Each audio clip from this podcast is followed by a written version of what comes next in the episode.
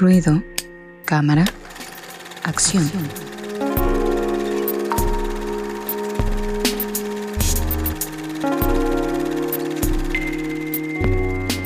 Amigos, ya estamos en la sección de ruido cámara acción, la sección de Emi Amigo, Emi Amigo Cine.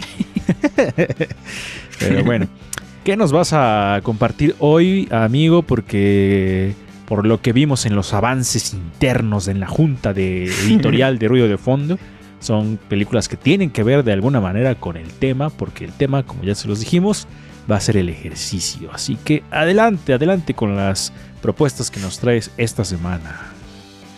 Pues sí, justo quise traer dos películas que tienen que ver un poquito con el tema y la verdad es que no me había caído en cuenta. O sea, sí lo sabía, pero no me había puesto a reflexionar que las dos son del mismo director. Entonces, creo que le gusta tocar este tipo de temas. Eh, la primera se llama Foxcatcher, que se centra en un caso muy popular que hubo este, hace unos años, en el cual un multimillonario, este, John Dupont, si no me acuerdo que se llama, este, contrató a un equipo de lucha libre, ¿no? Para competir en las Olimpiadas, ¿no? Y los patrocinó y les dio este, todo lo que querían, ¿no? Porque él tenía como ese sueño de ser entrenador de un equipo de ellos, ¿no? Y eventualmente si ellos podían como apoyarlo a él competir, era como su sueño, ¿no?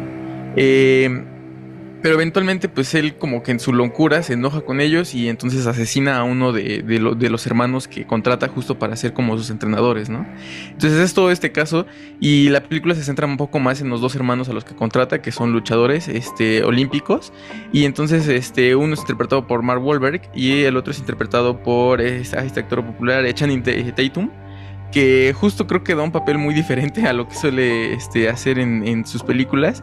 Eh, porque justo aquí hizo un cambio físico, de hecho, como que tiene un cambio físico y su actitud que tiene es como bastante inusual a lo que él suele interpretar, ¿no? Entonces creo que eso está padre. El, el multimillonario, el, este, John Dupont, es interpretado por Steve eh, Carell, que justo es uno de sus papeles más fuertes que tiene, ¿no? Porque realmente su cambio físico es, o sea, tiene muchísimo maquillaje y la verdad es que no reconoces a primera vista que es él. Y además de que interpreta un personaje bastante despreciable y muy desagradable. Entonces creo que está bastante padre. Justo tanto él como Mark Ruffalo lograron una nominación al Oscar. Entonces la verdad es que creo que es una película que vale mucho la pena si les gusta ver como un poco de deporte y aparte ver este tipo de casos que son como un poquito medio siniestros, por así decirlo, está bastante interesante. Oye, gran interpretación la que hace Steve Carell, ¿no? O sea, en, el tráiler sí deja ver una... demasiado siniestro su personaje, ¿no? Aparte tiene una manera de ver, o sea, de mirar, como Así que, ah, no cuando veo el trailer dije, ay, no, qué cosa. qué miedo. Y hasta dónde puede llegar también esa obsesión, ¿no? Y ese, pues no sé, de pronto la gente sí se saca un poco, se, se le va un poco la onda, ¿no? Ya con este tipo de cuestiones. Y puede ser en cualquier ámbito, ¿no? Puede ser en la música, puede ser en el deporte, puede ser en lo que sea, ¿no? La gente enloquece por, pues no sé si por esta especie como de de ostentar el poder, de ostentar cierta jerarquía, sí se pira un poco de la cabeza, como dirían los argentinos Angie Rocker. Bastante siniestro el asunto. Pues sí, ¿no? Digo, ya cuando ahorita dijo Fabián este asesinato, dije, ¿what? ¿Qué? ¿Qué? y sí, o sea, viendo el tráiler, o sea, por ejemplo, yo a Steve Carrell, pues lo tengo mucho, muy presente por The Office, por Virgen a los 40. Este, por el Todopoderoso. Sí, cierto, más comedia, ¿no? Ajá, ándale, comedia y de repente verlo ahí como que dices, what, what? y Mark Ruffalo pelón. sí, no manches, pero justo es de esta, bueno, no sé si te interrumpí Angie, adelante, adelante. Ah, y este, y pues en general, ¿no? O sea, como dices, sí está eh, cañón cuando te pones a reflexionar lo que llega a ser el poder y el dinero. O sea, de que puedes pasar por encima de, pues de incluso esta cuestión, ¿no? O sea, de la vida de alguien más está, está bien complicado, ¿no? Y no, y creo que no, más bien no han sido como pocos los casos de ese tipo, lamentablemente. Sí, no manches. Y aparte, bueno, les, eh, les quería comentar, amigo Fabián Angie Rocker, es cómo es que los actores pueden llegar también a... eso es muy chido, ¿no? Que, por ejemplo, como dice Angie, eh, recordamos a Steve Carell de papeles más en la comedia, pero cómo se puede meter tanto en otro papel y gracias también a la parte de la caracterización, recrear otro tipo de personaje muy diferente, ¿no? Y que, y que no llegue a ser como tan tan a fuerza, Caricatura. ¿no? Tan- exacto, tan caricaturesco, ¿no? O sea, como porque puede decir, ah, ya demasiados props en la cara, muchas cosas que se ven así medio falsas, pero no, o sea, sí lo hace muy, muy chido. Y eso es muy, muy, eh, se alaba mucho a los actores cuando logran hacer eso. Creo que uno de los que logra hacer eso muy bien es este Christian Bale también, que de pronto lo caracterizan de maneras muy, eh, muy extremas y logra hacer unos papeles impresionantes. Que por cierto, apenas vi, amigo, tu recomendación de Ford contra Ferrari. Ah, qué buena película es esa. Está muy chida. Pero adelante, adelante, amigo, con esto de los actores. bueno, sí, justo también tiene que ver un poco con lo deportivo. Ajá, ándale. Y este, sí, realmente eso es algo muy padre. De hecho, Steve Carell muchas veces ha dicho que a él lo han encasillado como que justo en este actor de comedia, como más de chistes. Y justo como que se ha puesto ese reto de querer hacer como papeles más dramáticos, ¿no? Como centrarse un poquito más en esa parte. Y este pues yo creo que ha sido el papel que más lo ha logrado. Este, aparte que pues sí tiene un cambio físico muy, muy notorio, ¿no? Y creo que eso es algo que, eh, o sea, que hay que destacar Ok, ok, ok, esperemos. Mucho. Ujú. Ok, ah, ya.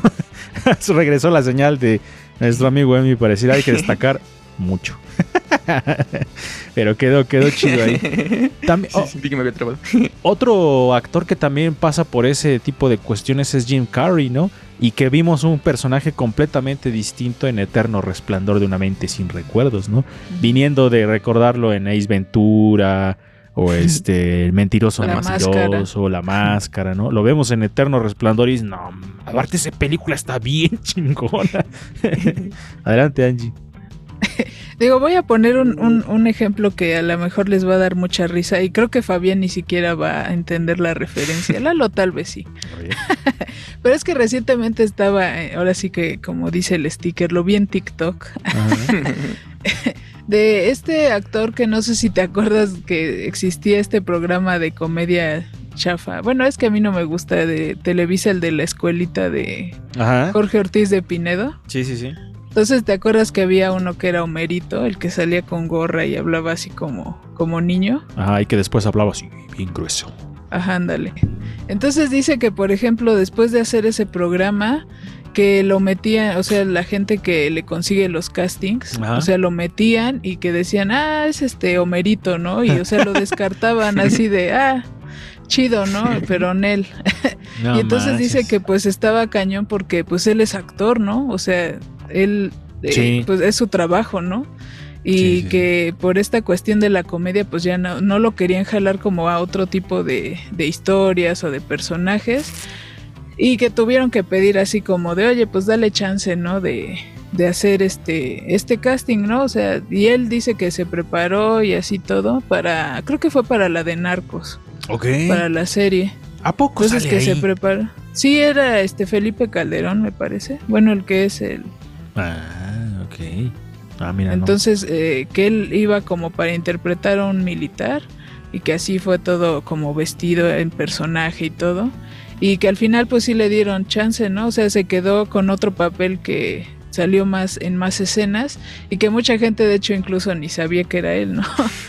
Entonces está cañón también como esa parte como actor que pues ya te encasillen en eso y que no puedas este pues desenvolverte, ¿no? En más en más Sí. cosas, está cañón. Sí, no, digo, a- a- o entierras tu carrera o, o resalta, ¿no? Porque también, digo, por ejemplo, en el caso del- de la gente que tiene contratos muy largos como con Marvel y este tipo de franquicias que se pueden aventar 10 años con las películas, pero ya, o sea, luego ya no pueden encontrar más. Y bueno, ya llegamos al momento de la segunda recomendación y les decimos que ya estamos ahora sí todos completos y a alguien le están llegando y llegando mensajes y se oye... Entonces les vamos a decir que lo quiten. Ahora sí ya llegó Resendis a la segunda parte de las recomendaciones. Quién sabe dónde estaba, pero bueno, adelante amigo, Emi amigo, con la segunda recomendación. Sí, esta película es este también de un poquito de deportes, de hacer ejercicio. Bueno, más o menos, esto no tiene tanto que ver con hacer ejercicio, pero sí con un deporte que es el béisbol. este, que se centra en, en el general manager de un equipo de los Atléticos de Oakland. Este es interpretado por Brad Pitt, el cual él, bueno, su dueño le dice que no puede gastar mucho dinero, ¿no? Que tiene cierto presupuesto para seguir haciendo el equipo, ¿no? Seguir trabajando con el equipo. Y entonces él se le ocurre la idea junto con un asesor que él contrata, ¿no? de hacer ciertas contrataciones que son un poquito controversiales porque son jugadores que quizás no son muy reconocidos o no la, o la gente no cree mucho en ellos, ¿no? Pero darles como esa oportunidad y juntarlos y eh, supuestamente es como una ecuación aritmética, ¿no? Que eh, dado sus este, estadísticas de cada jugador pueden armar un equipo este campeón a partir de esto, ¿no? Entonces, en un principio, pues obviamente nadie les cree, ¿no? Cree que es una, o sea, que el deporte no se juega así, ¿no? Entonces, este, poco a poco empiezan a demostrar que quizás sí tienen cierta razón, ¿no? Entonces, es una película bastante interesante, ¿no? Si les gusta este tipo de, de temas, ¿no? Como de deportes, y un poco ver cómo, cómo se arman estos equipos, ¿no? Estos grandes equipos de, o sea, como el detrás de ellos, ¿no? Creo que está padre, este, es protagonizada por Brad Pitt, en el que yo considero es uno de sus mejores papeles. Y junto con Jonah Hill, que también es un actor que, como hablábamos ahorita, es un actor que se le reconoce mucho por la comedia, pero cuando hace papeles más centrados dramáticamente, creo que logra cosas muy padres. Él, curiosamente, ya hizo pareja tanto con Brad Pitt como con Leonardo Ok, ok. DiCaprio y con los dos se llevó muy bien, ¿no? Entonces es un actor bastante bueno y creo que está bastante padre que sea este como ese secundario que apoya mucho, ¿no? Eh, a la hora de ver estas películas. Y justo como dije al principio, es, las dos son dirigidas por el mismo director, que es Bennett Miller, el cual este, creo que tiene como cierto interés en este tipo de temas de deportes. También dirigió la película de Capote, si no me equivoco, del escritor. Entonces, este, bueno, creo que es un director que ya ha demostrado que tiene bastante, este, como bastante forma de narrar sus historias. Entonces creo que estaría padre darle una oportunidad con estas dos películas deportivas. Perfecto. Ahora, cada vez que se trabe la señal de nuestro amigo Emi, vamos a este a hacer un shot. ya no vamos a decir nada, ya nada más vamos a tomar un shot. Oye, en esta película no llega algún momento en el que Brad Pitt dice, falta Patroclo. no es Troya. Apenas vi Troya y que está, chida esa película también, me gustó. Pero bueno, nada que ver. Una película que se me hace también bastante interesante, ¿no? Por el hecho de. Pues cómo, cómo entender de alguna manera el deporte, ¿no? O sea, que quizá sea la fórmula que deban seguir ciertos equipos de no estarse enfocando a lo mejor en comprar y comprar estrellas, sino en formar realmente jugadores que valgan la pena, suponiendo que no esté amañado toda la cuestión del deporte, ¿verdad? Pero bueno, es una premisa interesante, ¿no? La de cómo van construyendo un equipo, de lo que a lo mejor no hay mucha esperanza, de que la gente no le pone tanta atención, pero con el debido entrenamiento y el debido, la debida motivación, podrían generar algo chido. Y se me hace, se me hace muy emocionante esta película. ¿eh? ¿No?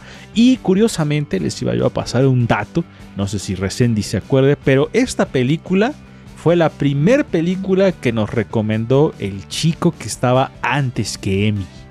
No sé si se acuerdan. fue la primera que recomendó cuando llegó a colaborar con nosotros. Mira cómo da vueltas la vida. Adelante,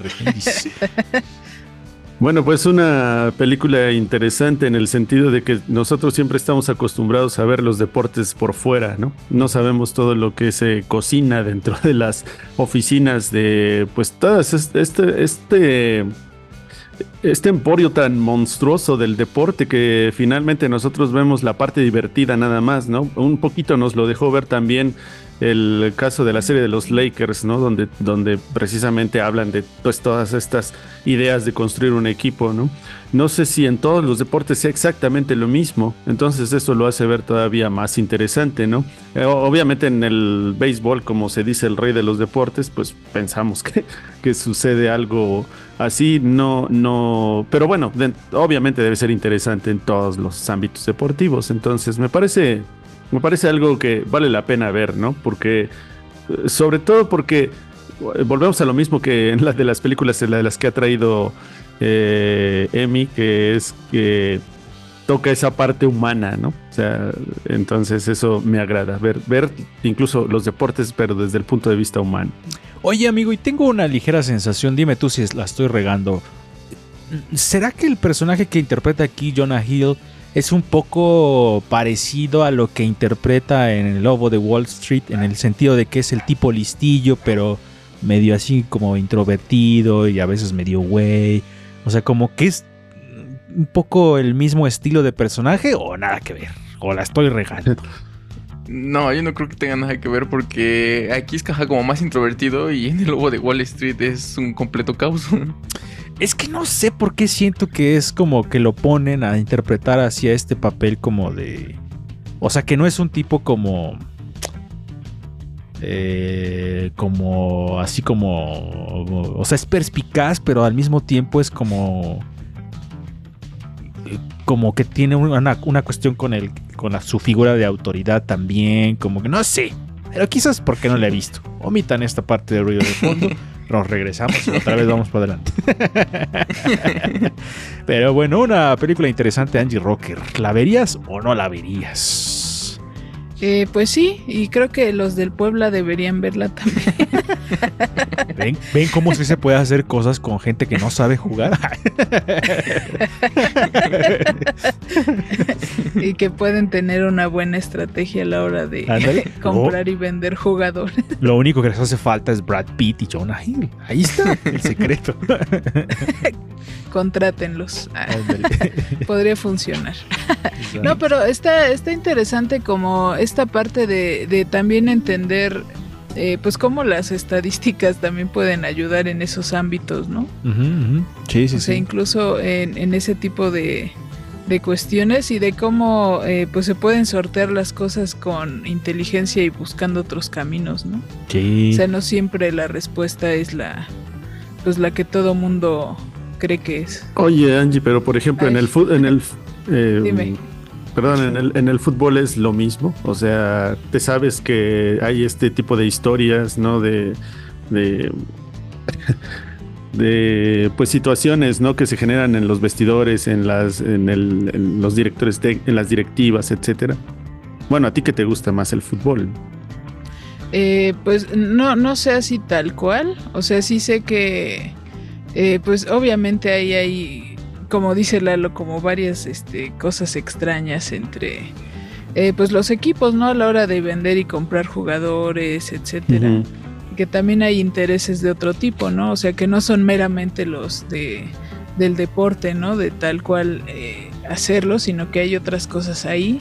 Sí. Eh, aunque creo que sería interesante como conocer esa otra parte, ¿no? Al menos en el fútbol mexicano, no sé si creo que no se ha hecho algo. Pero fíjense, Así.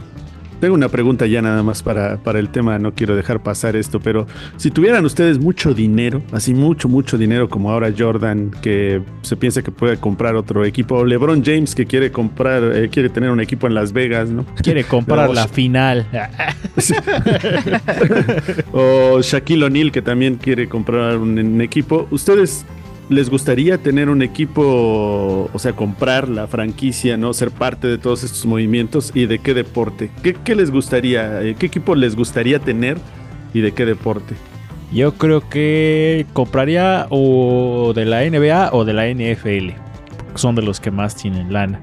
Y del, a lo mejor del fútbol, pues algo, algo de Europa, de los principales. No, No sé, Angie Rocker. Yo el Puebla. Los pericos Ah, pues no. de béisbol.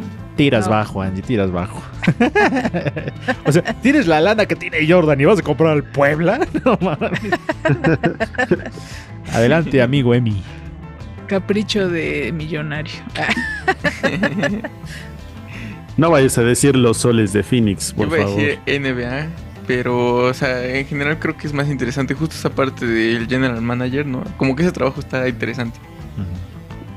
Eso sí. Compraría un canal de televisión para promocionar a mi equipo. Pero bueno, vamos Como con. Televisa Ándale, exactamente. con el América. Compro, compro una televisora para que así sea dueño de varios equipos. Ándale. ¿Dónde las podemos ver, amigo? Pues sí, justo, este, bueno, las películas fueron Foxcatcher y Moneyball. Ambas están disponibles en Netflix. Moneyball también está disponible en Prime Video y las dos están en renta en YouTube. ¿A poco las dos están en Netflix? Sí. Ah, pues como son del mismo Mm. director, yo creo, ¿no? Por eso. Sí, yo- Ah, y de hecho en Netflix también hay un documental que produjo propio Netflix sobre Foxcatcher, sobre todo ese caso. Entonces, si quieren complementar un poquito con la película, ese documental dura como una hora más o menos. ¿Ya fuiste a ver eh, Poor Things, amigo? Todavía no. Se estrena, la- se estrena todavía dentro de una semana. Anda, que la ya quiero saber si va a ser la ganadora del Oscar, la gran ganadora del Oscar o no. Hay, hay que, hay que agregar aquí el meme que nos mandó Angie, si no me equivoco. Sí. Casi cierto.